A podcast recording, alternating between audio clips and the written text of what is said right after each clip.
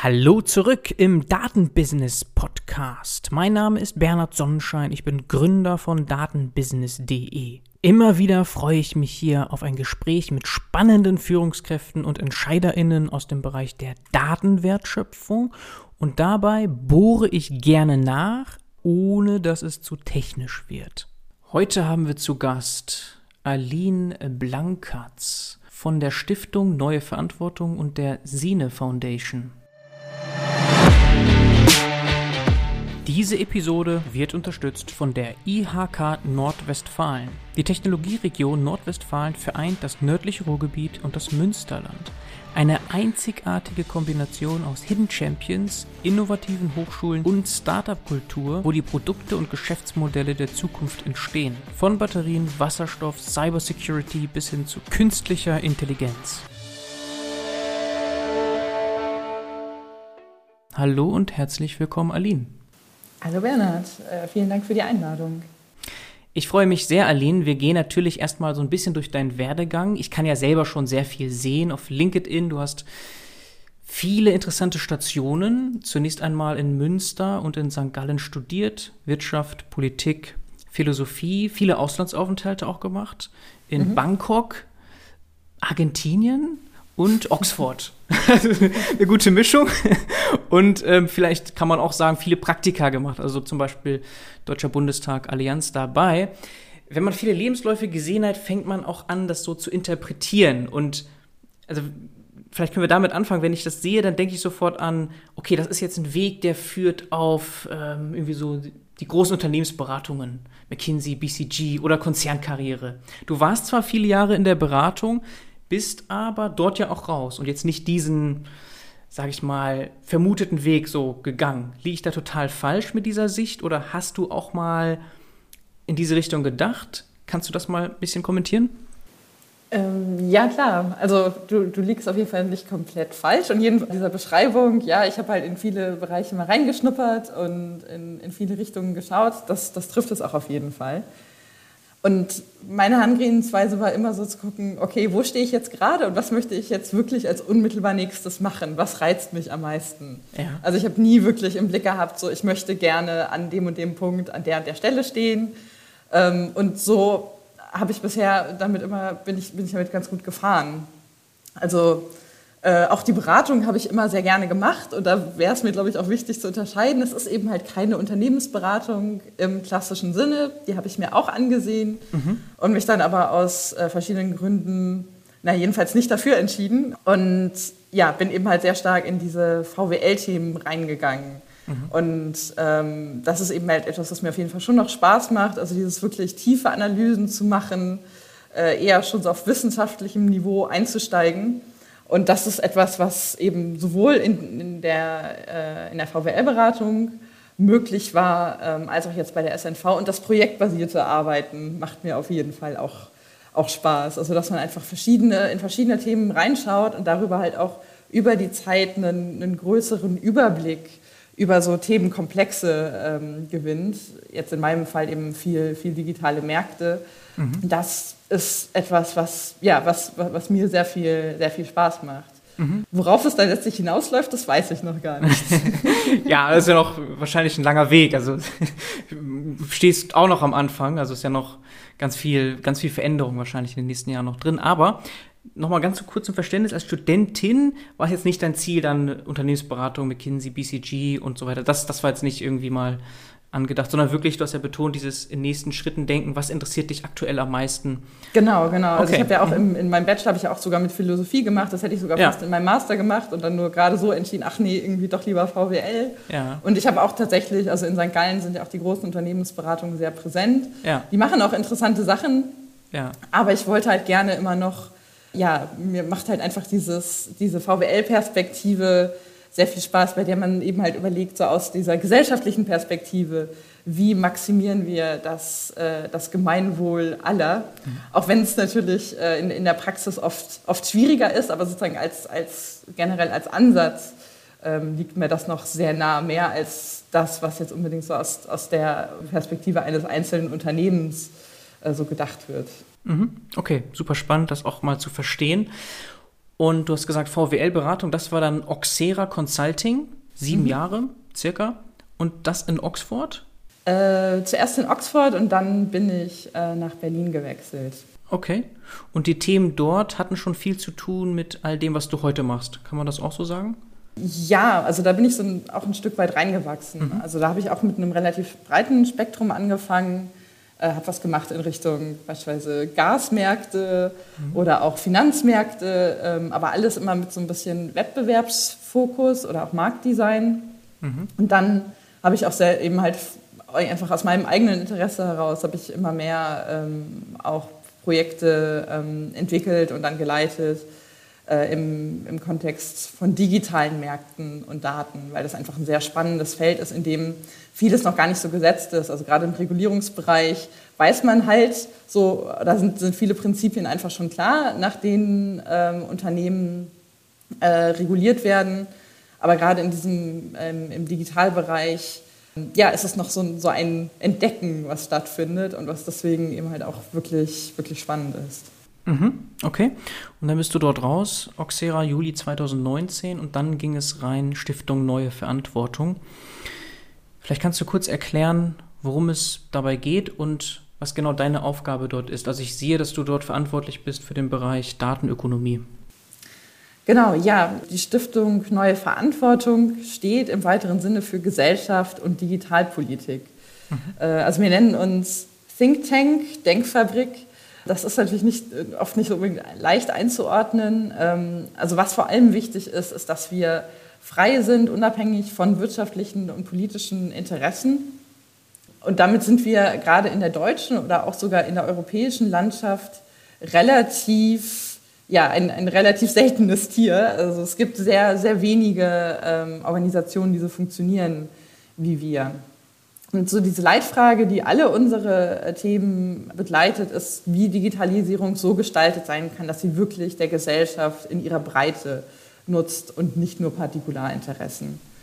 In meinem Bereich, in der Datenökonomie, bin ich so ein bisschen auch an der Schnittstelle zwischen den verschiedenen Themen von Cybersicherheit über künstliche Intelligenz, hin zu Nachrichtendienstkontrolle, da geht es irgendwie auch immer um Daten. Mhm. Und ich habe so den Luxus, dass ich im Grunde genommen relativ frei meine Themen setzen darf, nach dem, was, ich, was mich wirklich interessiert und sagen, entwickeln darf, ähm, wie eine bessere Datenökonomie aussehen kann. Also was dafür möglicherweise für, für Regulierung oder auch politische ähm, Eingriffe sinnvoll sind oder eben auch nicht. Also es ist ja auch oft so, dass dass äh, diese öffentlichen Debatten auch Ideen hervorbringen, wie beispielsweise das Dateneigentum, bei dem man dann halt zum Glück äh, auch ja, eine, eine ganz gute Gegenargumentation aufbauen kann.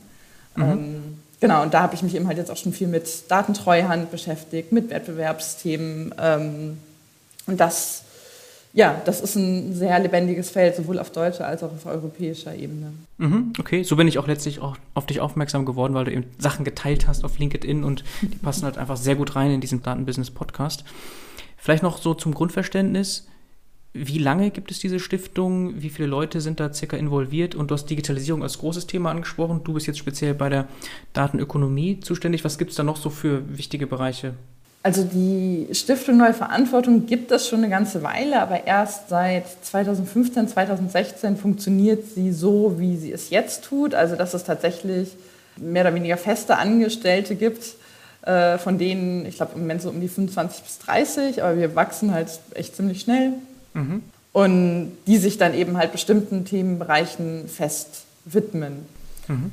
Und bei diesen Themenbereichen gibt es halt eine gewisse Breite. Also wie gesagt, ich hatte ähm, künstliche Intelligenz erwähnt, dann äh, auch Geopolitik ist, äh, spielt im Moment ja im digitalen Bereich eine, eine große Rolle. Mhm. Wir haben Nachrichtenkompetenz und äh, eben soziale Medien als, ein, als einen großen Bereich. Mhm. Und ja, also und genau, und die Nachrichtendienstkontrolle und, und Cybersicherheit, das sind so so die, die großen Pfeiler, wobei die natürlich auch zwischen sich eben äh, viele, viele Überlappungen haben und man darüber natürlich auch wieder zu, zu vielen Fragen, die an, an Digitalisierung geknüpft sind, wenn man da, da, daraus auch viel, viel ableiten kann. Ja, das mit dem Überlappen, das wäre auch so eine Frage noch gewesen. Du hast ja gesagt, du kannst jetzt relativ frei wählen, auswählen, was du da machst. ist das sehr viel auch Kooperation innerhalb der Stiftung? Woher ergeben sich die Aufgaben denn? Also vielleicht kannst du da noch einen Einblick geben in deine Arbeit. Äh, ja klar, also wir arbeiten auch intern zusammen, also beispielsweise mit meinen KollegInnen zum Thema dann digitale Öffentlichkeit, wenn es um, darum geht, diese großen Plattformregulierungsvorhaben wie Digital Services Act und Digital Markets Act.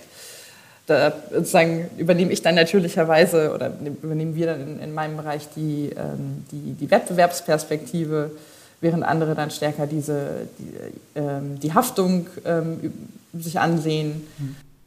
Ähm, vielleicht da eine Nachfrage, Aline. Ist das ähm, in erster Linie reaktiv, so im Sinne, es kommen Anfragen von außen rein, oder ist das proaktiv, dass ihr euch anschaut, was sind gerade so die Themen und dann versucht ihr dazu, euch eine Meinung zu bilden und auch nach außen zu tragen, Analysen zu machen?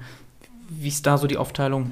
Also es ist primär proaktiv. Okay. Also dass Spannend. wir tatsächlich äh, uns überlegen, was sind, was sind wichtige Themen und wozu sollten wir uns positionieren. Mhm. Und das trifft dann eben auch darauf zu, wie wir an, also an bestimmte Projektfundings herankommen. Also wir haben eben einen gewissen Teil des Fundings, der themenunabhängig ist, aber zum Teil bemühen wir uns dann eben auch um Funding, beispielsweise von Ministerien oder auch von, ähm, von tatsächlichen Stiftungen, wie beispielsweise der Open Society Foundation, um themenspezifisches Funding, wo wir dann sagen, okay, wir wollen uns ansehen, äh, beispielsweise, wie ist gerade die Nachrichtenkompetenz in, in Deutschland und dann, ja, bekommen wir dann äh, idealerweise dazu auch Funding. Manchmal gibt es, ganz selten gibt es Ausschreibungen, um die wir uns bewerben. Das passt oft nicht so gut, weil das dann oft ja, weil man dann oft stärker begrenzt ist in dem, wie offen man sich so eine Frage ansieht und wie offen man auch mit den Ergebnissen um, umgehen darf. Also gerade auch in den, in den Ministerien sieht man halt, dass die oft noch den, den, äh, die, das letzte Wort dabei haben wollen, was wie veröffentlicht wird. Und eigentlich ist das etwas, was wir gerne selbst entscheiden. Mhm. Okay, verstehe. Sehr proaktiv. Und du hast gesagt, unabhängig. Es gibt diese Fundings, die euch finanzieren letztlich, aber Trotzdem ist es doch so, dass ihr verschiedene Stakeholder dann drin habt. Also wo kommt genau das Geld her, das euch finanziert in dieser Arbeit? Wie könnt ihr Unabhängigkeit gewährleisten? Das erinnert mich so ein bisschen ja auch an, an Forschung, wo du schaust nach Grants und dann ähm, dich von einem Grant zum nächsten oder von einer Funding-Periode zur nächsten finanzierst. Ist das ähnlich? Also, dass ihr schon ganz viele Quellen habt und dadurch unabhängig seid?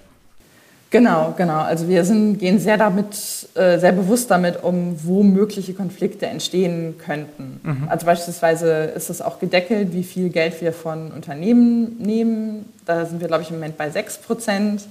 Äh, und da sagen wir eben auch, also beispielsweise Google, Facebook, die Großen, die würden uns auch mehr geben oder überhaupt was geben, aber wir sagen halt, da fühlen wir uns dann nicht mehr frei genug, tatsächlich alles sagen zu ja. können, was wir sagen wollen. Und ja, also dementsprechend schauen wir eben halt, dass es, dass es entsprechend diversifiziert ist. Mhm. Dass wir nicht von einem so stark abhängen und dass alle aber gut genug verstehen, was bei uns bei der Arbeit wichtig ist. Also dass wir eben halt auch, ja, wenn, wenn sie sich einmischen in unsere Inhalte, wir damit unsere eigene Glaubwürdigkeit auch gefährden und das wiederum auch nicht in ihrem Sinne ist. Mhm. Okay, aber wenn ich jetzt ein Unternehmen bin und euch fanden möchte, dann ginge das. Also ich könnte, ohne jetzt irgendwie eine Art von Lobbyarbeit zu leisten, aber solange die Diversifikation in eurem Portfolio sozusagen gegeben ist, wäre das möglich. Also ich könnte dann als Unternehmer, Unternehmerin an euch herantreten und sagen, so, ich finde das toll, was ihr macht, ich möchte es unterstützen. Das ging. Genau, genau. Also okay. Also gerade gerade mit, mit, mit Spenden ja. ist das dann möglich. Wie gesagt, wir, wir schauen, mhm. dass wir da insgesamt nicht zu hoch kommen, ja. aber ja, ja. Okay. Sehr spannend. Und jetzt machst du dort Datenökonomie und daneben hatte ich einleitend schon gesagt, Co-Founder, Co-Chairwoman bei der Sine Foundation. Und dort geht es in erster Linie oder nur um dieses Thema Daten, Datenwirtschaft, Datenökonomie. Dann kommen wir doch noch dazu und wie das alles mhm. zusammenhängt. Das ist jetzt sieben Monate alt, also noch relativ frisch und noch wahrscheinlich mehr so Core-Team, noch nicht allzu viele dazugestoßen. Erzähl mal, das hört sich auch sehr spannend an. Ja, ich finde es auch immer noch sehr, also auch sehr spannend und es macht mir auch viel Spaß. Genau, also es ist auch mit, oder für mich persönlich jedenfalls daraus getrieben, dass ähm, die Stiftung Neue Verantwortung sich eben auf das reine, sagen wir, Denken dann äh, begrenzt und wir bei Sine eben auch explizit ein Think and Do Tank sind. Mhm. Also es ist uns sehr wichtig, dass wir auch Projekte eben nicht nur denken, sondern auch sicherstellen, dass sie umgesetzt werden.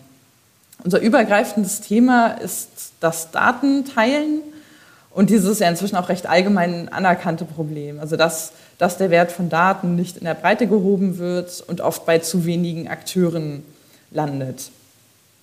Deswegen sehen wir eben auch so das Datenteilen als einen wichtigen Hebel, um auch Digitalisierung zwischen Unternehmen äh, voranzutreiben. Mhm, mh. Und bisher, genau, also das ist, du hast es äh, auch schon richtig erkannt, wir sind bisher ähm, noch nicht so viele, wobei wir sind deutlich mehr, also wir sind zu viert im, im Vorstand, aber wir haben uns ja als gemeinnütziger Verein gegründet und wir haben einige Mitglieder schon mit dabei, die vor allem aus der Unternehmenssicht kommen und auch aus der Wissenschaftssicht, weil wir eben es für sehr wichtig halten, da auch diese beiden Perspektiven zusammenzubekommen, damit man einfach sozusagen den, die neueste Forschung auch in die praktische Anwendung bekommt.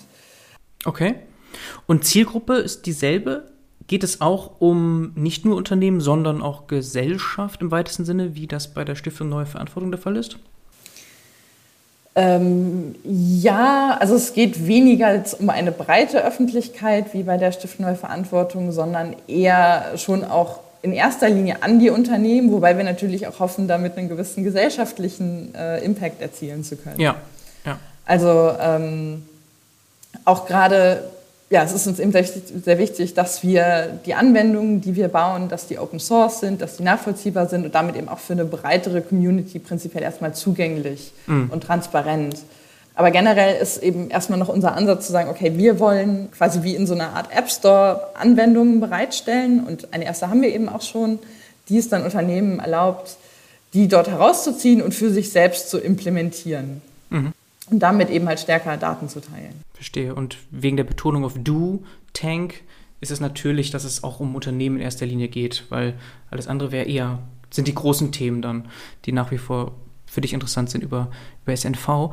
Und nochmal zum Verständnis, warum genau es, das Why sozusagen dieser, dieser Sine Foundation, was ist da die Frustration gewesen vielleicht oder äh, was ist so das Problem eigentlich, das ihr gesehen habt? Warum habt ihr euch entschieden, dann das zu gründen? Wir sehen einfach dieses große Problem, dass Unternehmen noch sehr zurückhaltend sind, dabei Daten zu teilen. Mhm. Ähm, und an vielen Punkten liegt es aber nicht daran, dass es nicht, ja, dass es nicht eigentlich sinnvoll ist, sondern dass einfach der passende Mechanismus fehlt. Und da kann man eben beispielsweise mit Kryptographie und auch mit VWL-Methoden sehr viel machen. Also wenn man es einfach ähm, richtig aufsetzt, dann kann es für Unternehmen äh, plötzlich sinnvoll werden, Daten miteinander zu teilen, eben auf eine bestimmte Art und Weise, so dass sie eben darüber beispielsweise nicht ihre Geschäftsgeheimnisse preisgeben mhm. müssen. Es gibt eben auch Unternehmen, die sich dieser äh, Thematik annehmen, also auch dieses ganze Thema äh, Verschlüsselung und, und, Privacy Enhancing Technologies ist etwas, was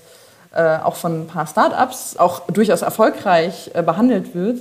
Wir finden es aber wichtig, gerade das offen zu machen, also wirklich Open Source und auch durch diese Gemeinnützigkeit stellen wir natürlich auch sicher, dass wir jetzt keine versteckten Interessen ähm, haben, sondern dass es tatsächlich unser Anliegen ist, sozusagen andere zu enablen, ähm, das, das Datenteilen äh, durchzuführen. Mhm. Mhm. Und so ein konkretes Beispiel wäre Zulieferer in der Automobilindustrie mit Produktion, Fabriken miteinander vernetzen, Datenaustausch gewährleisten. Ist das irgendwie sowas, was man sich da vorstellen kann? Genau, also ich glaube, ich würde gerade sagen, in den, in den Lieferketten in der Automobilindustrie passiert ja auch schon relativ viel. Ja. Also unsere erste ganz konkrete Anwendung ist eine Zusammenarbeit mit CoZero. Die sind ein Climate Tech Startup hier in Berlin. Und mit denen haben wir jetzt ein, ein Benchmarking äh, entwickelt. Also die haben äh, uns, unsere Benchmarking-Lösung implementiert, mhm. bei der eben ähm, die Idee ist, dass Unternehmen dort eben halt es, es ihnen sehr einfach gemacht wird, einzuschätzen, wo sie eigentlich stehen mit ihrem Emissionsabdruck. Und sie können dann eben quasi die, die Kennzahlen ähm, zu, ihrem, äh, zu ihren Emissionen eingeben und bekommen dann mitgeteilt, wo sie ungefähr stehen im Vergleich zu ihren Peers, ah. um sich dann überlegen zu können, okay, bin ich im Mittelfeld, was muss ich denn machen? Bin ich ganz unten? Bin ich vielleicht auch schon ganz oben? Mhm. Um dann eben entscheiden zu können, sind das Daten, die ich teilen möchte, die ich einem Dritten geben möchte, um mir beispielsweise zu helfen, meinen Fußabdruck zu verbessern. Aber man sieht eben, also es gibt so einige Studien dazu, die zeigen, dass einfach so dieses, ich weiß erstmal gar nicht, wo ich stehe, mhm. Unternehmen tatsächlich auch oft zögern lässt, diesen allerersten Schritt zu machen, mhm. ähm, weil, sie das, weil sie sich auch nicht, nicht bloßstellen wollen. Mhm. Ähm, und das ist eben halt so eine, eine ganz konkrete Anwendung, erstmal mit, mit Benchmarking. Ähm, es soll aber auch noch mehr geben in, in Richtung Matching. Also da, das kann eben halt durchaus oft, also gerade auch so beim Benchmarking wird es natürlich besonders sinnvoll, wenn man es an verschiedenen Stellen innerhalb der Wertschöpfungskette macht. Aber es ist durchaus ja, die Idee, dass wir vertikal mehr äh, Datenkooperation ermöglichen wollen, aber auch sogar horizontal das in, auf eine Art und Weise machen wollen, die dann aber auch aus, aus Wettbewerbsperspektive unproblematisch ist. Also wirklich nur die Informationen preisgibt, die man braucht, aber die man eben halt im Moment äh, noch gar nicht teilt. Mhm, okay. Das führt zu mehr Transparenz und überhaupt erzeugt es erst diese Gelegenheit, diese Wertschöpfung, dass ich weiß, wo ich stehe, wenn du sagst Benchmarks und in diesem Beispiel ja auch, ich gebe meine Daten frei, es ist so ein bisschen Henne-Ei-Problem, solange es nicht andere auch tun, sehe ich da jetzt nicht irgendwie den Vergleich, aber dadurch, dass es so vereinfacht wird und ihr auch die, die Sorgen den Unternehmen nehmt, dass das irgendwie zu, dass es zur Konkurrenz fließt und die dann irgendwas damit machen können mit den Daten, das, das könnt ihr sozusagen mit eurer Plattform, das was Open Source ist, nehmen, diese Sorge.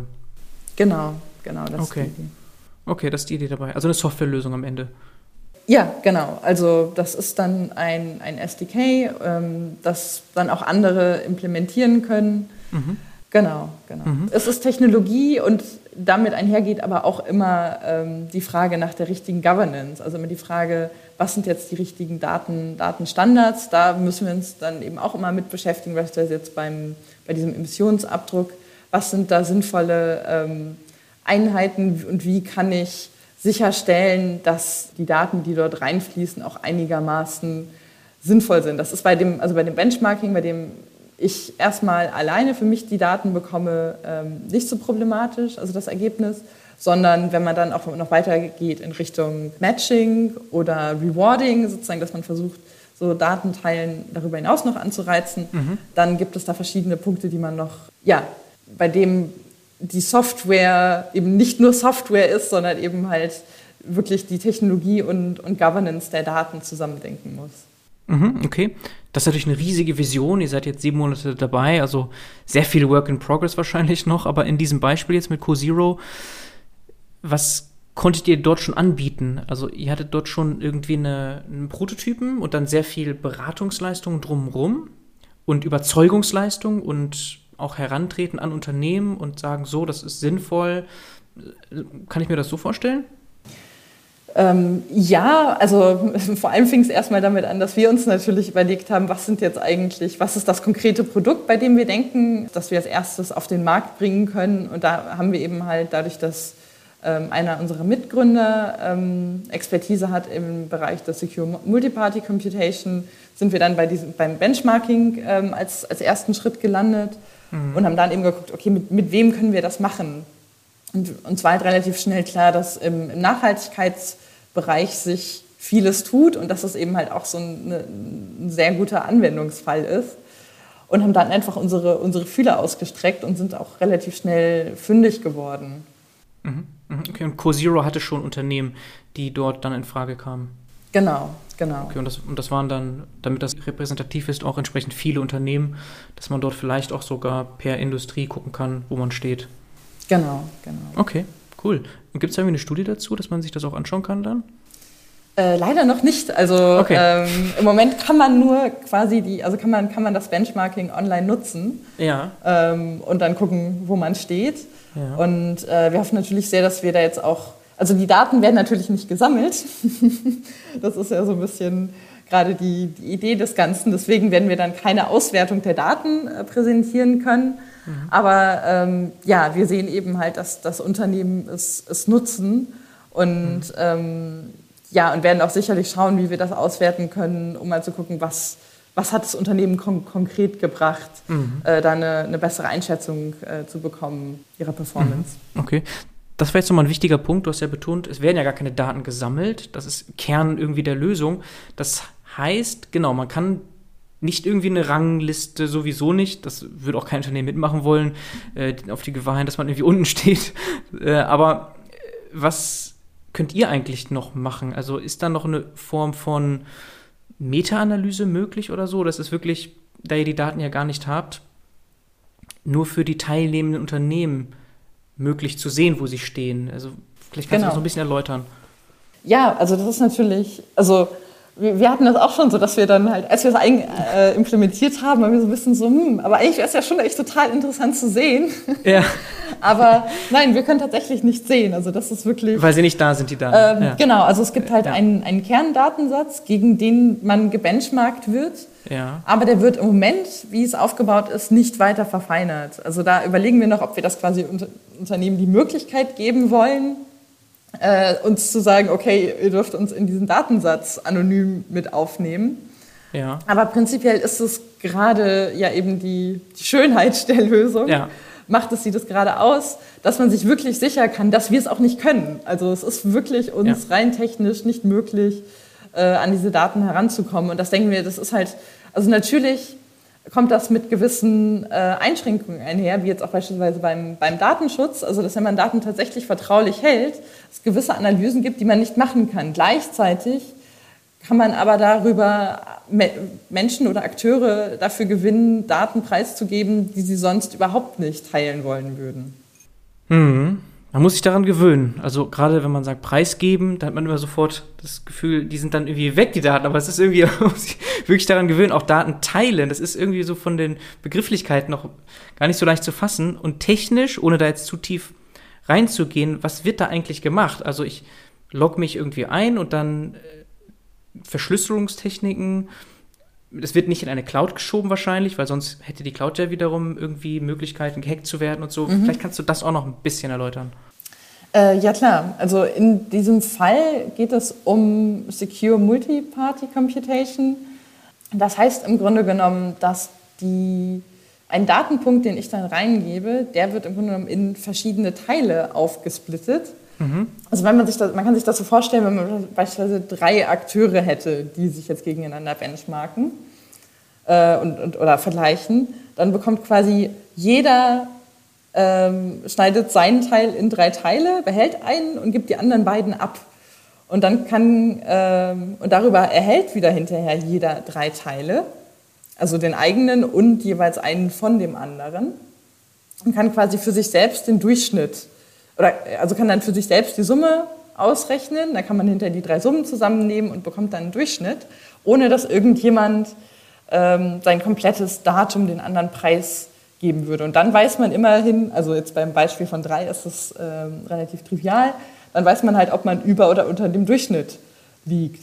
Also als, mhm. ähm, als ein vereinfachtes Beispiel. Aber es werden nicht Rohdaten ähm, auch in diesem Beispiel verschickt in irgendeiner Form. Es nee, genau, immer, es wird ja immer, genau, es, es, genau, es wird immer in, in quasi in, in drei Teile aufgeteilt und aus jedem mhm. einzelnen Teil kann man eben nichts über diese Summe der drei Teile rückschließen. Mhm. Und das heißt dann, also das, so funktioniert dann in dem Fall eben die, die, die Verschlüsselung, dadurch, dass quasi in, in keinem Moment die drei Teile, die zusammengehören, an einem Ort sind, ähm, besteht doch eigentlich kein Risiko, dass ja, dass das Dritte davon erfahren. Also es gibt eben auch keinen kein Mittelsmann, keinen Intermediär in, in diesem Fall, der, ähm, dem, dem ich die, meine, mein geheimes Datum anvertrauen müsste.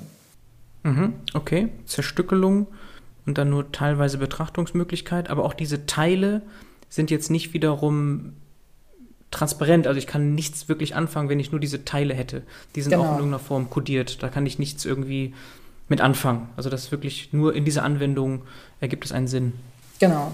Mhm, okay. Und das kann man auch ganz holistisch sich denken. Das hat jetzt nichts mit Klimadaten zu tun. Da könnte ich mir theoretisch alles vorstellen. Alles kann in dieser Form abgehandelt werden. Ja, man kann so ziemlich jede Art von Datum über Secure Multiparty Computation aufteilen und dann und benchmarken. Genau, aber es gibt eben auch verschiedene ähm, Formen des Datenteilens. Also nicht, nicht jede Art des vertraulichen Datenteilens würde über die gleiche Verschlüsselung funktionieren, mhm. sondern da gibt es eben auch noch verschiedene andere Methoden, wie zum Beispiel Zero-Knowledge-Proofs oder Homomorphic Encryption, um da einfach mhm. mal die Begriffe, die da immer fallen in dem Kontext äh, zu verwenden, die, ähm, ja, die, die sind manchmal auch Teil der Lösung. Also da muss man eben halt immer ganz konkret auch bezüglich der Anwendung schauen, welche, welche Methoden setzen wir ein. Mhm, okay, das eine oder andere kam auch schon hier im Podcast vor. Gerade diese Verschlüsselungstechniken im Zusammenhang mit Federated Learning hatten wir das mit äh, Xane zum Beispiel, ein Startup, das das ganz stark macht. Mhm. Da kam das schon so ein bisschen vor. Und was du gesagt hattest, war vielleicht nochmal in langsam, secure, multi, Multi-Party Computation. Secure Multi-Party Computation, okay. Also das ist zum Beispiel für mich jetzt neu und vielleicht auch für viele Zuhörerinnen. Einfach mal googeln und nochmal irgendwie, wenn man sich dafür interessiert, im Detail nochmal durchlesen. Secure Multi-Party Computation, okay. Gut, und es geht aber nicht darum, dass Unternehmen jemals Daten per se monetarisieren. Das nicht. Weil ich könnte mir ja auch vorstellen, dass irgendwie vielleicht Daten in Systeme reinfließen, ohne dass ich die Daten selber lese, sie aber trotzdem Wert generieren in meinem System. Also so abstrakt gesagt, also mhm. dass ich die Daten selber in irgendeiner Form monetarisiere. Das nicht.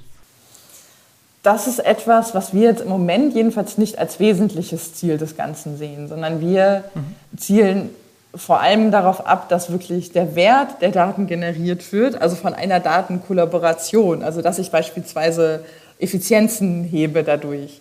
Dann ist natürlich mhm. immer noch die, trotzdem ergibt sich dadurch die Frage, sozusagen, es, es, entsteht dieser Wert, wie teile ich den auf? Also wer, wer beispielsweise nimmt wie viel? Ähm, da kommt auf jeden Fall die Frage der Monetarisierung nochmal rein.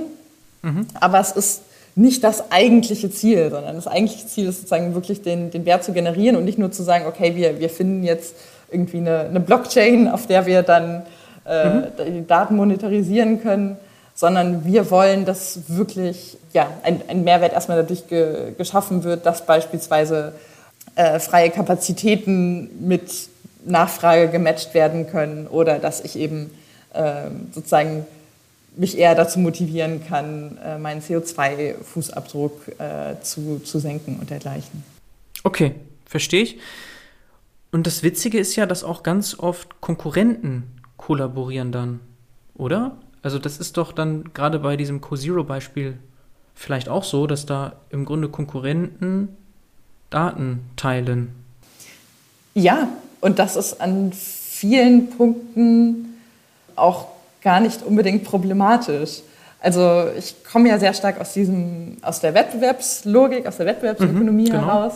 Da hat man erstmal diese, diese Intuition, das kritisch zu betrachten, mhm. weil es eben halt gerade wenn, wenn Konkurrenten Informationen darüber teilen, beispielsweise wie sie ihre zukünftigen Preise oder Absatzmengen planen, dann kann das äh, negative Auswirkungen auf den Wettbewerb haben und damit auch auf die, die KundInnen und VerbraucherInnen äh, letztendlich. Gleichzeitig gibt es aber auch viele Möglichkeiten, Daten zu teilen, ohne dass dabei solche sensiblen Informationen preisgegeben werden. Da habe ich auch schon, also das ist so eine, eine Problematik, die ich auch schon aus meiner ähm, Beratungszeit kenne. Also dass es eben auch viele Branchenverbände gerade gibt, die sich darum bemühen zu sehen, okay, wie können wir eigentlich so eine Plattform ausgestalten, über die Daten geteilt werden, aber nur in dem Maße, der dann eben wettbewerblich verträglich ist. Mhm. Und auch da ist eben dann Verschlüsselung eine gute Antwort, weil ich eben im Grunde genommen sagen kann, okay, quasi diesen Teil der Information, den darf ich preisgeben, gerade wenn auch nicht zugerechnet werden kann, wer jetzt eigentlich dieses Datum bereitgestellt hat.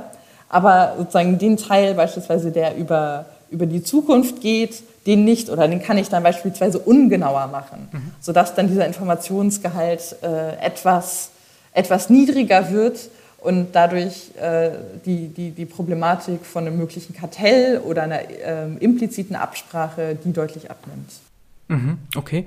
Und brauche ich trotzdem eine VWL-Sicht, um den Gesamtnutzen zu sehen dabei? Oder könnt ihr auch Unternehmen pitchen, einfach mit dem, mit der Wertschöpfung für das Unternehmen? Weil ein Unternehmen könnte ja auch sagen, ja, das könnte Sinn machen, aber das, was ich da an Erkenntnis gewinne, an Vorteile mir dort erzeuge, verliere ich auch wieder in anderer Weise vielleicht, weil mitunter Konkurrenten auch wenn sie die Daten nicht erhalten, den gleichen Wissenszuwachs erhalten.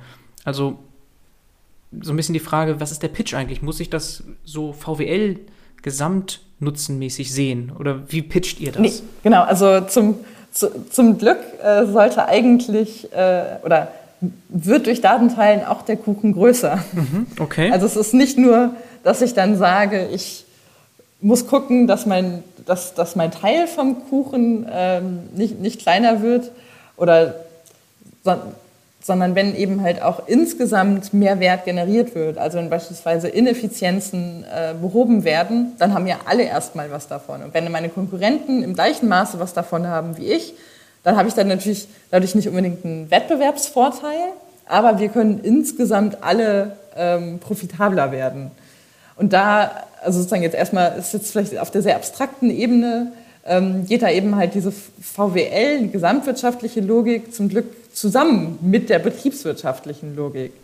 Also dass es aus der, auch aus der einzelnen Unternehmenssicht heraus natürlich sinnvoll sein sollte. Sonst wird es sehr, sehr schwierig, äh, das, das zu pitchen. Ja. Und was wir auch eigentlich sehen in unseren Interaktionen, ist, dass, dass es für viele Unternehmen, ja, schon, schon von vielen Unternehmen erkannt wird, dass Datenteilen sinnvoll ist, aber es ist oft noch zu kompliziert, es ist irgendwie zu, zu aufwendig, es auf eine Art und Weise zu machen, die ihnen weiterhin die Kontrolle lässt. Und ähm, es hat eben auch nicht diese, äh, diese Priorität auf Management-Ebene. Also selbst in Fällen, in denen man im Grunde genommen weiß, so der Net Present Value von einem Datenteilmechanismus ist positiv, heißt noch, noch lange nicht, dass er tatsächlich auch umgesetzt wird, sondern es muss eben halt auch leicht gemacht werden, damit es passiert. Mhm. Okay, das sind so die Hindernisse, warum Unternehmen nicht das machen und Daten teilen äh, und in diesem Datenökosystem in dieser Form teilnehmen. Und den Pitch hast du auch ein bisschen erklärt. Ich habe nur gerade so überlegt, klar, bei dem Beispiel mit CoZero, da könnte ich als Unternehmen allein deshalb schon profitieren, dass ich daran teilnehme. Das könnte ich ja dann in irgendeiner Form PR-mäßig auch nutzen. Das ist ja heute einfach wichtig, irgendwie Nachhaltigkeit auch nach außen zu tragen, dass man eben in diesem Kampf Klimakrise auch aktiv eine Rolle übernimmt. Mhm. Aber jetzt gibt es ja auch viele Themen, wo man vielleicht nicht diese PR-Wirkung noch mitnimmt oder sonst wie noch sozusagen die Welt ein Stück besser macht, sondern wirklich, wo es rein ums Business geht. Und auch da würdest du sagen, nein, dadurch, dass der Kuchen größer wird insgesamt, macht es absolut Sinn, über das Teilen von Daten nachzudenken. Ja, Mhm. Ja, also beispielsweise, wenn man sich das, äh, du hast ja vorhin die ähm, Automobilbranche ähm, angesprochen, mhm. also wenn man sich vorstellt, ne, die, diese ganzen, also geht es jetzt im Moment viel um, um Kapazitäten im, im Mobilitätsbereich. Mhm. Also wer, wer hat freie Kapazitäten, auch gerade wenn man dann in, in die Logistik rübergeht, und wie, wie, finde, wie schafft man es, dass sich äh, sozusagen sagen wir, Nachfrageüberhänge und, und freie Kapazitäten von anderen Unternehmen, dass sich sowas trifft, weil ich aber gleichzeitig nicht möchte, dass ich, ähm, dass ich Kunden an Wettbewerber verliere, dann könnte man sich vorstellen, dass es beispielsweise auch so ähm, anonyme Matching-Mechanismen gibt, über die ich dann schauen kann, ob ich beispielsweise ähm, Kapazitäten von, von Wettbewerbern temporär ähm, ähm, mir, mir ausleihe oder auch Produktionskapazitäten. Das ist etwas, was, ja, was glaube ich im Moment noch gar nicht so, also an vielen Stellen noch einfach gar nicht möglich oder ähm, gedacht wird, weil man einfach die, die Daten nicht hat. Mhm. Okay. Vieles ist noch gar nicht möglich, weil die Daten nicht geteilt werden. Okay. Und reden wir immer über B2B hier oder kann es auch B2C sein? Also ganz jetzt an verschiedenste Skandale gedacht, die wir in der Vergangenheit immer hatten. Könnte man auch die vermeiden, indem man eine Lösung benutzt, wie ihr sie baut, als Vision habt? Ähm, ja, kann man auch. Es ist halt nur deutlich schwieriger, also da auch auf eine kritische Masse zu kommen. Also wir haben uns durchaus auch überlegt und auch die Plattformproblematiken auch auf der Verbraucherinnenseite sind ja auch sind uns als Sine und auch mir irgendwie jetzt auch über, über die SNV äh, durchaus sehr, sehr präsent. Mhm. Gleichzeitig ist es aber eben halt deutlich schwieriger, ja, da auch einfach zu implementierende Lösungen anzubieten. Mhm. Also da muss man eben einfach sehr, sehr stark in die Usability investieren, weil man eben dort auf der anderen Seite keinen Entwickler hat. Wir sind eben nicht alle Entwickler, die irgendwie viel Spaß daran haben, äh, die ganze Zeit uns äh, mit unseren Daten zu beschäftigen, sondern als, als Verbraucher hat man da eben hat man da andere Bedürfnisse als Unternehmen und noch, noch deutlich weniger ähm, Fokus auf diesem Thema. Das macht es nicht weniger wichtig, aber ja, bringt dann eben nochmal andere Anforderungen an ein Produkt mit sich, als wir das im Moment als Sine ähm, bedienen können. Okay, also höchstens noch über SNV ein Thema, weil dort eben über Think Tank, Gesellschaftsthemen noch anders gedacht und adressiert werden, aber mit Sine, Sine nicht. Schaut ihr euch auch aktuell so Blockchain-Lösungen eigentlich an? Weil ich sehe vermehrt auch dort, das ist dann nicht unbedingt B2B, aber auch B2B, so Sachen wie Ocean Protocol oder Oasis Labs, also irgendwelche Startups letztlich, die gerade so aufpoppen und so Lösungen haben mit Labels, äh, Privacy und also auch Zero Knowledge Proofs, was du hier eben reingebracht hast als Keyword, taucht da häufiger auf. Also so viele dieser Ideen werden gerade in Blockchain-Lösungen gegossen. So erscheint es mir so als Außenstehender, der da jetzt nicht so tief reinguckt. Ist das für euch auch relevant? Guckt ihr euch das an? Wir gucken uns das an. Mhm. Wir sehen aber auch, dass an vielen Stellen Blockchain ja, gar nicht unbedingt nötig ist oder auch einfach nicht die, nicht die sinnvollste Lösung ist für das Problem, das, das, das, das wir uns ansehen. Okay. Und was ich jetzt auch noch da hinzufügen würde, ist, dass gerade im, im Blockchain-Kontext es oft sehr schnell auf diese Frage nach der Monetarisierung hinausläuft. Mhm. Ja. Und gerade wenn ich mir eben ansehe, VerbraucherInnen, was wollen die, was brauchen die, dann schadet es natürlich nicht, wenn da vielleicht noch ein paar Cent mit dabei rumkommen. Mhm. Aber es ist aus meiner Sicht nicht, die, nicht das eigentliche Problem. Also das eigentliche Problem im Datenschutz oder im, im Schutz meiner Privatheit ist nicht, dass sie mir zu günstig genommen wird, mhm. sondern dass ich halt eigentlich keine Mechanismen habe, wirklich Einfluss zu nehmen. Ja. Und dass im Grunde genommen, also meine, meine Interessen dabei kaum berücksichtigt werden, wie die Daten geteilt werden. Okay. Und das ist etwas, was man, glaube ich, über über viele dieser Lösungen leider nicht so sehr in ins, ins Zentrum rückt. Es gibt, es gibt auf jeden Fall interessante Ansätze mit, mit Data Unions und auch die Radical Exchange Foundation, die machen, haben da spannende Vorschläge, sagen, wie man auch stärker Gruppen zusammenbringen kann, um sagen, auch einen stärkeren äh, kollektiven Begriff von Datenschutz zu implementieren. Aber Blockchain braucht man dafür nicht unbedingt. Mhm. Und schon eben auch als, als Herausforderung an sich ist es wirklich nicht trivial, wie man es aufsetzt und dabei gleichzeitig noch kommuniziert, dass es darum geht, eben halt wirklich mehr Kontrolle zu geben und nicht nur ein paar Cent. Okay, ja, die Monetarisierung ist mir auch stark aufgefallen, dass das immer im Vordergrund steht bei diesen Lösungen.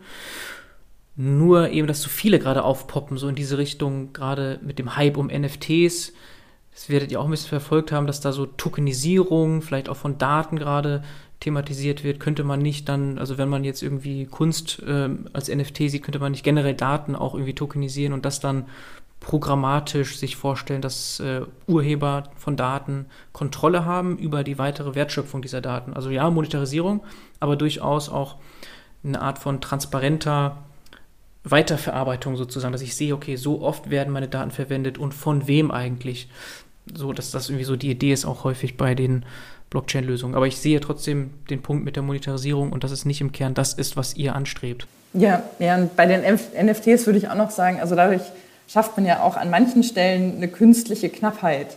Mhm. Also das ist ja eigentlich auch das, das Schöne an den Daten, mhm. dass man die vervielfältigen kann. Stimmt. Die Nachvollziehbarkeit, da bin ich bei dir. Also das ist, das ist eben das, das Spannende an Blockchain erstmal an sich, ja. dass über, über Blockchain bestimmte Dinge nachvollziehbar sind, auch über eine, eine Wertschöpfungskette hinweg. Das kann ein Element sein von einer Lösung, aber es ist eben noch nicht die, die komplette Lösung an sich. Mhm, okay. Und dann hatte ich gesehen, dass du einen Artikel geschrieben hast mit dem Titel Warum bietet Federated Learning keine ausreichende Veränderung für den EdTech-Bereich? Also in, in Englisch, jetzt habe ich es mhm, übersetzt ja. mal ins Deutsche. Und du hast zwar gesagt, Consumer ist jetzt nicht so Kern bei euch, aber trotzdem hast du ja diesen Blogartikel geschrieben und das finde ich sehr spannend. Es geht hier um die Veränderungen letztlich bei Google, ganz aktuell. Vielleicht kannst du das mal kurz eben erläutern, worum es da überhaupt geht. Ja klar, ähm, also das ist auch auf jeden Fall so ein bisschen an der Schnittstelle zwischen meinen beiden Positionen. Also bei der SNV spielt ja eben diese, die Verbraucherinnenproblematik schon noch eine wichtige Rolle. Ja. Und ähm, die Werbebranche sehen ja viele so als die größte Herausforderung für die Datenökonomie. Ja, total. Da ist so die große Frage, wie, wie wollen wir das eigentlich, dass es, dass es ausgestaltet ist? Und ähm, diese Debatte geht auch schon seit ein paar Jahren. Man hat eben gesehen, Facebook und Google werden immer größer, nehmen immer größeren Teil dieser, dieser Branche ein. Und gleichzeitig werden immer mehr Daten gesammelt. Also haben wir da ein Problem. Da gibt es im Moment so einen, schon auch einen globalen äh, Konsens. Google und Apple beobachten das natürlich und überlegen sich, was, was können wir machen, sozusagen, womit wir es uns ein bisschen ähm, ja, diesen, diesen regulatorischen Druck da rausnehmen. Mhm. Und Google hat jetzt ja eben diese, ja, eigentlich erstmal sehr elegante Lösung des Federated Learning of Cohorts vorgeschlagen. Mhm. Das heißt eben, dass beim Federated Learning äh, im Grunde genommen der Algorithmus zu den Daten geschickt wird und nicht mehr die Daten ähm, an eine zentrale Stelle gehen. Also das heißt ja mal, ne, dann, also die, die Daten bleiben auf dem, auf dem Device, auf dem Smartphone oder auf dem Computer. Zudem wird man auch dann eben noch Teil einer Kohorte. Also es geht nicht mehr um mich als Individuum, sondern um andere, um mich und um andere mit ähnlichen Interessen. Und dann ist eben die Idee, dass mit, mit Federated Learning ich dann aber trotzdem für mich relevante, personalisierte äh, Werbung erhalten kann. Mhm, mh. Okay, also bisher war es so, meine Daten gehen in irgendeine Cloud und, ähm, und werden nicht unbedingt aggregiert mit anderen, sondern die werden so wirklich personalisiert für mich jetzt als Individuum ausgewertet irgendwo in der Cloud und dann kriege ich die Ergebnisse wieder zurückgeschickt und das, das wird damit umgangen. Genau, genau. Bisher haben wir mhm. vor allem dieses Realtime-Bidding, da werden im Grunde genommen, also natürlich nicht mit deinem Namen, aber eben halt wirklich mit vielen persönlichen Charakteristika, mhm. werden im Grunde genommen auf allen möglichen, zwischen allen möglichen AdTech-Plattformen die Daten in die Welt hinaus äh, geschickt, mhm. um zu gucken, wer dann die, die, äh, das höchste Gebot abgibt. Das mhm. wird damit unterbunden. Also es ist tatsächlich datenschutzfreundlicher, mhm. aber es ist eben immer noch nicht so datenschutzfreundlich, wie man es sich wünschen könnte. Und es ist, also das ist ja eben so ein bisschen mein Punkt, ist, ist das wirklich die Antwort, die wir haben wollten? Und da habe ich so ein bisschen die Sorge, dass man sagt, okay, es ist jetzt ja schon besser, naja, vielleicht können wir uns jetzt anderen Fragen zuwenden. Mhm. Aber ich glaube, es ist eben halt nur ein, ja, nur ein, ein erster Schritt in, in die richtige Lösung die aber noch nicht wirklich beantwortet, ob das wirklich die Zukunft der Werbemärkte ist, so wie wir sie uns wünschen. Okay, also eher ein ruhig stellen, aber keine wirklich zufriedenstellende Lösung. So sieht es für dich aus. Genau, also weil wir eben, also es heißt eben, dass damit trotzdem weiterhin die Daten ja erhoben werden. Die bleiben dann zwar auf meinem, äh, auf meinem Telefon, aber ich habe da erstmal sozusagen immer noch das Bewusstsein, dass im Hintergrund diese Daten erhoben werden, obwohl ich das vielleicht gar nicht möchte. Und ich möchte es tatsächlich nicht. Also ich möchte nicht, dass mein Browserverlauf ähm, gespeichert wird und dann benutzt wird, um mir Werbung zu schicken. Und das ist ja auch eine, eine große äh, Beunruhigung, die viele haben im Kontext der Werbung, dass man besorgt ist, dass man über Werbung auch manipuliert wird auf eine gewisse Art und Weise. Also dass gerade in Momenten, in denen man beispielsweise vielleicht nicht so gut drauf ist äh, oder man ja, vielleicht empfänglicher ist für bestimmte Angebote, man genau dann diese auch platziert bekommt, weil eben der, äh, der Algorithmus das eben schon noch sehen kann an meinen Interessen, die ich mhm. gerade habe. Ähm, ja, dass es vielleicht ein guter Moment wäre, mir nochmal die extra große äh, Schokopackung äh, irgendwie vorzuschlagen. Ich, ich frage mich gerade, mal angenommen, es gäbe jetzt irgendwie die beste Lösung, ob das jetzt mit Kohorten ist oder Federated Learning oder sonst wie irgendwelche Methoden, sei mal dahingestellt, aber wenn sozusagen am Ende es in irgendeiner Form möglich sein soll, dass Werbung angepasst ist, also passt in irgendeiner Form zu mir, zu meinem Gemütszustand sonst irgendwie, ist das per se schon schlecht oder sind es die Methoden sozusagen, die dahin führen? Weil wenn Werbung nie personalisiert sein könnte, dann würde der ganze Markt ja irgendwie zusammenbrechen, weil dann könnte ich, also dann wäre Werbung einfach nur vielleicht so wie früher Fernsehwerbung, wobei auch die ja schon einigermaßen personalisiert war durch Sendungen und so weiter, konnte man Interessen abschätzen. Aber wie guckst du da drauf? Also es ist ja wahrscheinlich nicht per se schlimm, dass Werbung passt. oder zumindest angepasst wird an Zielgruppe, an, mhm. oder? Ist eher die Methode dorthin? Äh, ja und nein. Also ich glaube, es sollte mir als Nutzerin möglichst leicht gemacht werden, zu sagen, nö, ich möchte eigentlich keine Gar nicht, no tracking. Werbung. Ja. Mhm. Also dass ich aber, also dass ich zumindest die Möglichkeit habe. Und wenn ich sie dann gerne möchte, weil ich dann eben halt lieber Werbung für an meine Interessen angepasste Produkte sehen möchte, mhm. dann kann ich mich ja dafür entscheiden. Also das mhm. war etwas, was was ähm, die großen Plattformen lange gesagt haben, auch in den letzten Jahren, dass ja eigentlich doch alle personalisierte Werbung haben wollen. Aber wenn man dann den gleichen NutzerInnen auch mal erklärt hat, wie diese Daten zustande kommen, dann sagen eigentlich alle so, naja, wenn das so funktioniert, dann halt lieber nicht. Und was wir im Moment ja sehen, ist einfach, dass diese Granularität der Daten sehr, sehr hoch ist. Und es ist dann ja wirklich eben prinzipiell erstmal jede Seite in meinem Browserverlauf, die getrackt wird. Ja. Also da halt zu sagen, okay, vielleicht, ich hätte gerne lieber die Möglichkeit zu sagen, okay, das sind eigentlich meine fünf Lieblingsseiten, die könnt ihr mhm. mal so als Grundlage nehmen für meine Interessen mhm. und auf deren Grundlage könnt ihr mir ähm, Werbung schicken oder Werbung dann entsprechend anpassen. Okay. Oder eben auch, also es gibt ja auch, wie du das schon angesprochen hast, die Möglichkeit, sagen, den Kontext zu verwenden. Also wenn ich dann einen Artikel lese, über bestimmte Themen, dann über Fußball, dann bin ich wahrscheinlich auch eher an Fußball interessiert und möchte in der Richtung Werbung bekommen. Mhm. Also da ist oft dieser Narrativ im Raum, dass man sagt, okay, das Internet bricht zusammen, wenn wir keine personalisierte Werbung mehr haben. Ich glaube, das ist falsch. Es wird vermutlich weniger profitabel für einige Akteure. Ja, das schon, aber es wird auch mhm. mit Sicherheit deutlich datenschutzfreundlicher.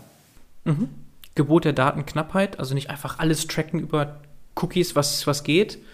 Und vor allem höchst transparent und mit Consent immer möglich. Also, dass ich, wir haben ja jetzt zwar schon immer die Möglichkeit, über diese ganzen Pop-ups einzustellen, nur sozusagen notwendige Cookies tracken und so weiter, aber das geht nicht weit genug. Es müsste die Möglichkeit geben, komplett Tracking auszustellen oder das jedenfalls so einzustellen, wie man das sich wünscht als Konsument, Konsumentin.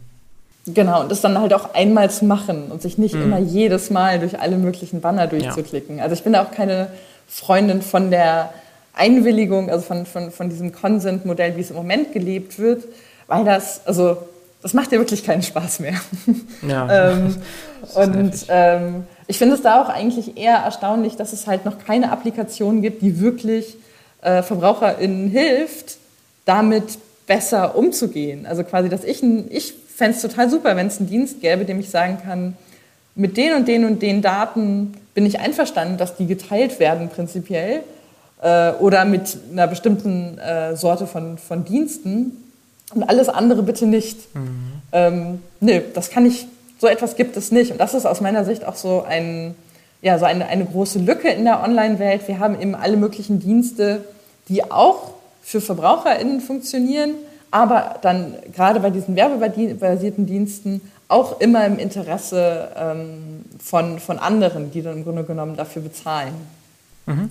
Okay. Und für, für, ja, dass ich sagen kann, ich bin da, dafür bereit zu bezahlen, ähm, das gibt es, also es, es, kommt so langsam, also dass man, dass es ja dann auch Alternativen gibt ähm, oder Bezahlversionen von manchen Diensten.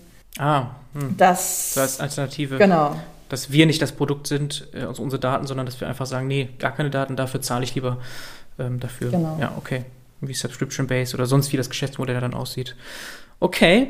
Und ähm, vielleicht noch einen finalen Punkt dazu. Was findest du kritischer daran? Ist es Federated Learning oder ist es das Thema Kohorten? Was geht da von beiden nicht weit genug? Also die Frage ist ja, auf welcher Grundlage diese Kohorten gebildet werden. Also es ist in, in, in im Grunde genommen ist es schon noch die Kombination aus beiden. Mhm. Also, dass ich, und ich dann aber eben sage, eigentlich ist es jetzt total sicher. Also, ich glaube, wenn man, wenn man nur Federated Learning machen würde, dann ja, wäre es ziemlich problematisch, weil man dann ja auch immer quasi über die Abfrage des Algorithmus, also man kann ja immer darüber, wie sich der Algorithmus verändert, kann man ja etwas über die einzelne Person ähm, lernen. Wenn das Ganze jetzt ähm, aggregiert wird in eine Kohorte, dann macht es das schon mal etwas besser. Mhm. Aber ich würde eigentlich ungern in eine Kohorte gesteckt werden von Menschen, die mir alle ähm, so ähnlich sind, weil es eben halt auch Interessen, äh, Interessen damit reinkommen können, bei denen ich eben nicht möchte, dass die ähm, zur, zur ähm, Werbeanpassung genutzt werden. Hm. Also das heißt, eigentlich wäre es wünschenswert, dass ich, wenn ich beispielsweise sagen könnte, das und das sind die Daten, mit denen ich an eine, sozusagen, in eine Kohorte zugeordnet werden möchte, dann wäre ich damit ähm, deutlich eher einverstanden, als es im Moment ist, äh, der Fall ist, weil einfach im Moment immer noch die Voraussetzung ist, dass wirklich ja, im Grunde genommen mein, mein ganzer Browserverlauf nachvollzogen wird, um das als Grundlage zu nehmen, um mich in eine Kohorte zu stecken. Ah, verstehe. Mhm. Also die Zugehörigkeit zu einer Kohorte basiert natürlich auf Daten. Und da ist die Frage, welche Daten eigentlich? Das müsste man auch in irgendeiner Form transparent haben. Was wird da verwendet? Nicht nur die Größe der Kohorten, sondern wirklich auch, wie komme ich in diese Kohorten rein? Das ist so schon fragwürdig eigentlich, ne? Genau. Mhm. Okay. Dann will ich das gar nicht weiter besprechen. Das haben wir jetzt gut im Detail besprochen. Kann ja auch jeder nachlesen. Verlinke ich gerne in den Shownotes. Ist ein längerer Blogartikel dazu von dir. Zum Ende hin, du hast schon so ein bisschen angedeutet, was dir fehlt eben auch. Trotzdem, wenn du so ganz mal holistisch nochmal denkst und deine Tätigkeit bei SNV und Sine jetzt zusammendenkst, wohin geht unsere Datenökonomie oder wohin sollte sie gehen? Was ist die Vision? Ja, also ich glaube, da habe ich den, den Punkt, der mir eigentlich am wichtigsten ist, den habe ich gerade schon mal angesprochen. Also ich glaube, so auf der, auf der ähm, Business-Ebene bin ich eigentlich relativ hoffnungsvoll, dass es ganz gute Anreize gibt, die wir halt noch sozusagen leichter lösbar machen äh, sollten, aber mit denen wir dann auch schon relativ weit kommen können. Wenn, also sozusagen da, da, da ist die, die, die kommerzielle Logik an vielen Punkten eigentlich auch schon ähm, ja, funktioniert. Ich glaube, auf der, auf der Verbraucherinnenseite, da ist es eben eher die, das, die, die große Herausforderung, wie man es tatsächlich schafft, Dienste so aufzusetzen, dass sie auch wirklich dann VerbraucherInnen nützen. Also beispielsweise, dass ich dann wirklich darauf vertrauen kann, dass ein Algorithmus, ein bestimmter Dienst sich so an mich anpasst, wie ich mir das wünsche. Also dass er mir tatsächlich auch beispielsweise die Artikel vorschlägt, die ich gerne lesen möchte oder die Produkte ähm, empfiehlt, die mich, die mich interessieren und damit nicht noch insgeheim äh, andere Interessen vertritt. Das heißt so ein bisschen, dass man sich vielleicht beim einen oder anderen Dienst von diesem ganz freien, also kostenfreien Internet verabschieden muss oder eben auch noch mal nach anderen Geschäftsmodellen suchen muss. Aber implizit zahlt man, zahlt man ja auch für die, ähm, für die Werbung. Also ich meine, auch die, das sind ja an vielen Stellen ähm, Verbrauchsprodukte. Wenn die Werbebudgets haben, dann werden die auch an die, an, an, an die Kunden in, in Form von, von Preisen weitergegeben. Also wirklich umsonst ist es so oder so nicht. Mhm. Und deswegen habe ich da noch die Hoffnung, dass wir da ja, mehr in die Richtung kommen, dass es, dass es mehr neue zusätzliche Dienste gibt, die sich wirklich in den, in den Dienst von VerbraucherInnen äh, stellen. Da gibt es auch ein paar interessante Ideen. Der Economist hatte da neulich nochmal, oder schon von, vor ein paar Monaten äh, inzwischen einen Artikel dazu, ob das nicht ein interessantes äh, Geschäftsmodell für Google in Zukunft wäre. Dann tatsächlich sozusagen diese, diesen Interessenskonflikt zugunsten der VerbraucherInnen aufzulösen. Das finde ich eine, eine, eine sehr spannende Idee. Und ich glaube auch, also dass dass da diese, ja, die Kenntnisse, die man dort hat über Verbraucherverhalten, da durchaus sehr, sehr nützlich sein können. Also da, da bin ich hoffnungsvoll auch dort, dass das irgendwann dazu kommt, aber es ist auf jeden Fall sehr nötig. Mhm. Okay, noch ein langer Weg. Sine steht noch ziemlich am Anfang jetzt mit sieben Monaten, aber ihr seid da ganz tatkräftig unterwegs. Wie viele Stunden steckst du da so circa rein? Ist das so eine Art Hobby und oder ist das noch zusätzlich? Du hast 40 plus Stunden für SNV und dann nochmal 5 bis 10 Stunden oder so für, für Sine. Ja, also im Moment ist es äh, ein bisschen abenteuerlich, da ich ja auch zwei ja. kleine Kinder habe und okay. äh, mit kaum Kinderbetreuung. Deswegen ist es so, ja. wann immer es geht. Schrecklich jetzt in der Corona-Zeit, auch wenn dann Kita ausfällt und so. Genau. ich das. ja. Genau. Ich weiß nicht, wie viele, ob, ob man da jetzt nur die Tagstunden mit reinzählen darf oder wie man das macht. Ja, genau. Also es, aber es variiert. Okay. Hammer. Also sehr wichtige Mission auf jeden Fall. Sollen sich alle doch bitte anschauen. Ich verlinke alles Mögliche in den Show Notes dazu. Ansonsten findet man ja auch viel zu dir auf LinkedIn, das werde ich auch verlinken, Blogposts verlinken. Und damit sind wir am Ende, Aline. Herzlichen Dank ja, für deine Zeit, für das Interview.